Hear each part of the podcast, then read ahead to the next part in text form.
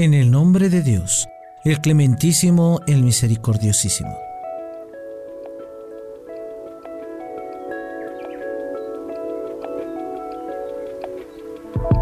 Queridos amigos de Audioteca Segundo Paso, sean bienvenidos a www.segundopaso.es. Están en una nueva emisión de su programa Audioteca Segundo Paso. Es un gusto el poder contar con todos ustedes, querida audiencia, y hoy les proponemos escuchar un poco de poesía, pero una poesía especial. Estamos hablando acerca de lo que es la poesía afrocaribeña como huellas de la esclavitud. En breve veremos acerca de qué se trata y qué poemas ofrecemos el día de hoy para todos ustedes. Sean cordialmente bienvenidos.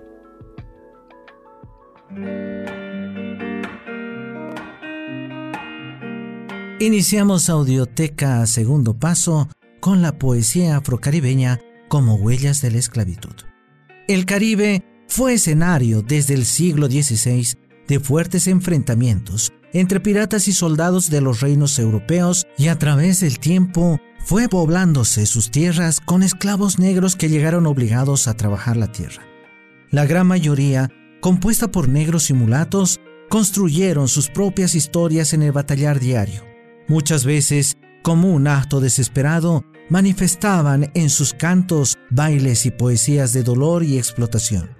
La poesía negra floreció en Cuba, en Puerto Rico, en Haití, en Guadalupe, Martinica, Jamaica y en cada isla por donde el machete de la plantación se había convertido en el amo.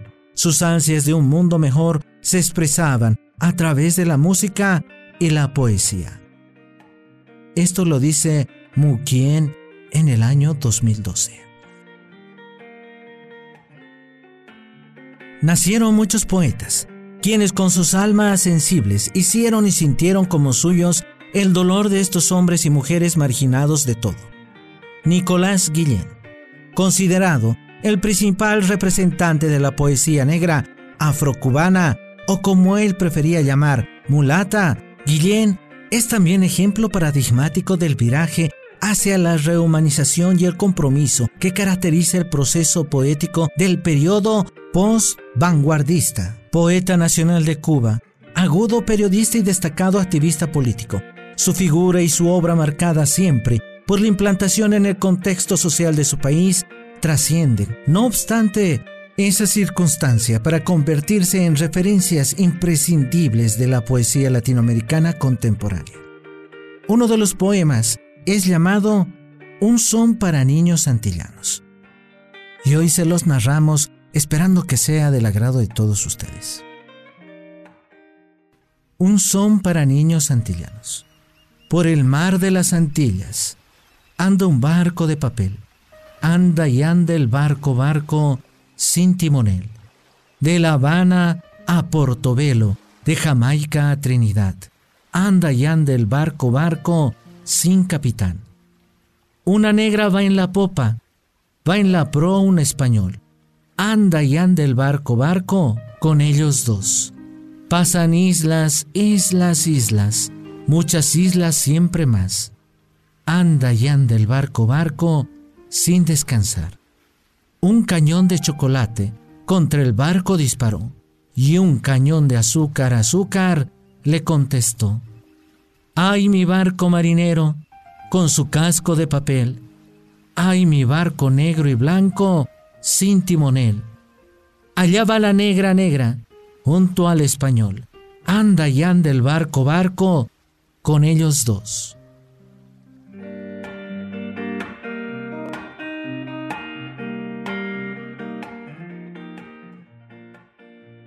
Hoy en día, existe un movimiento compuesto mayoritariamente por mujeres, en el que se conjuegan las reivindicaciones feministas y étnicas. En Centroamérica, las mujeres poetas estuvieron en franco ascenso productivo a partir de 1970. Luego, a partir de los primeros años 80, el feminismo influye en la producción de este sector. Con fuertes acentos reivindicativos, en las décadas siguientes, la poesía va en una doble dirección. los derechos y dignidades de sus etnias de origen y sus derechos y percepciones femeninas. Todo ello mediante una poética conversacional que asume la lengua diaria, sea en un castellano con aportes de las lenguas originarias, sea en los idiomas maternos u otras como el inglés, debido al exilio que fueron empujadas sus comunidades. Ahora hablaremos acerca de Shirley Campbell Bart, descendiente de jamaicanos.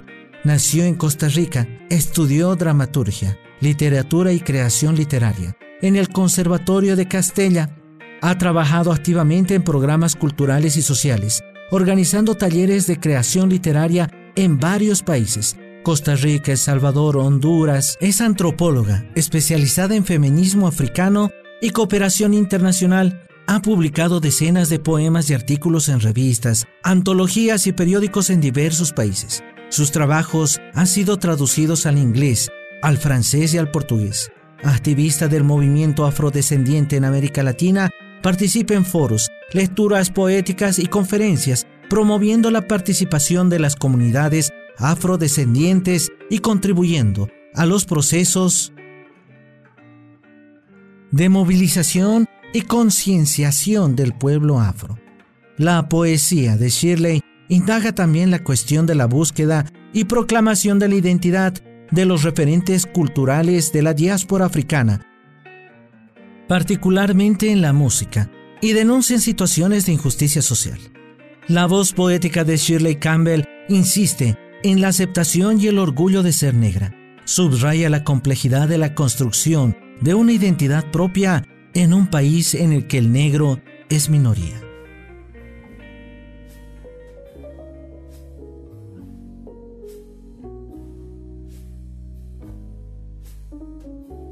Ahora les ofrecemos un poema de la autora, Rotundamente Negra.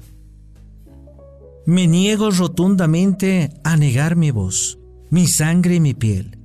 Y me niego rotundamente a dejar de ser yo, a dejar de sentirme bien.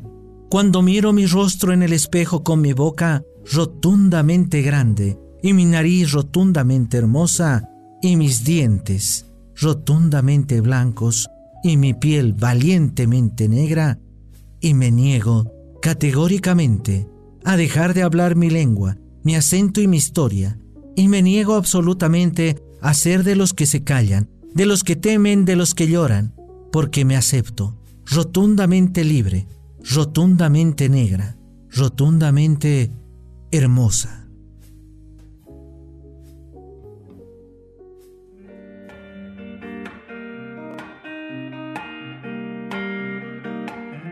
Las huellas de la esclavitud aún están presentes en cada uno de los versos de dolor que expresan sentimientos de desgarro, de opresión y cautiverio.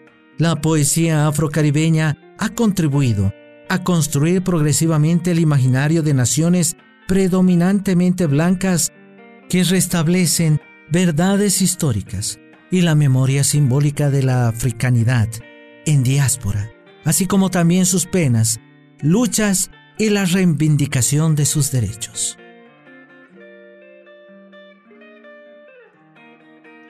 Un programa que nos llama la reflexión, querida audiencia. Estamos hablando acerca de la poesía afrocaribeña y cómo a lo largo de su historia siempre luchó y se plasmó en cada verso, en cada poema, esta lucha por reivindicar sus derechos, por lograr su libertad.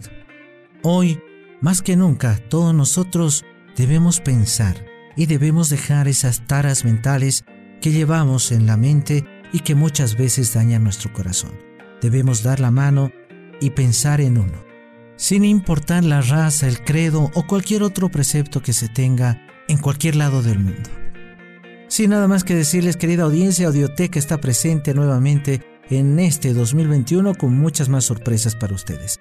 Pronto tendremos también cuentos, radionovelas y mucho más, solo por www.segundopaso.es. Los invitamos a que puedan descargar todos nuestros programas por la aplicación iVoox, como también visiten nuestras redes sociales en Facebook, Twitter e Instagram. Estamos como Radio Segundo Paso.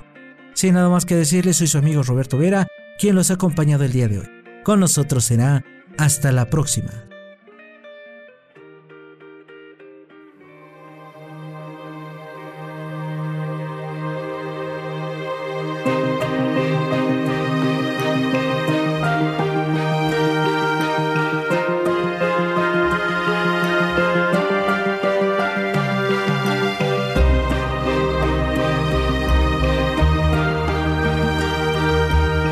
Gracias por escuchar los podcasts de Radio Segundo Paso.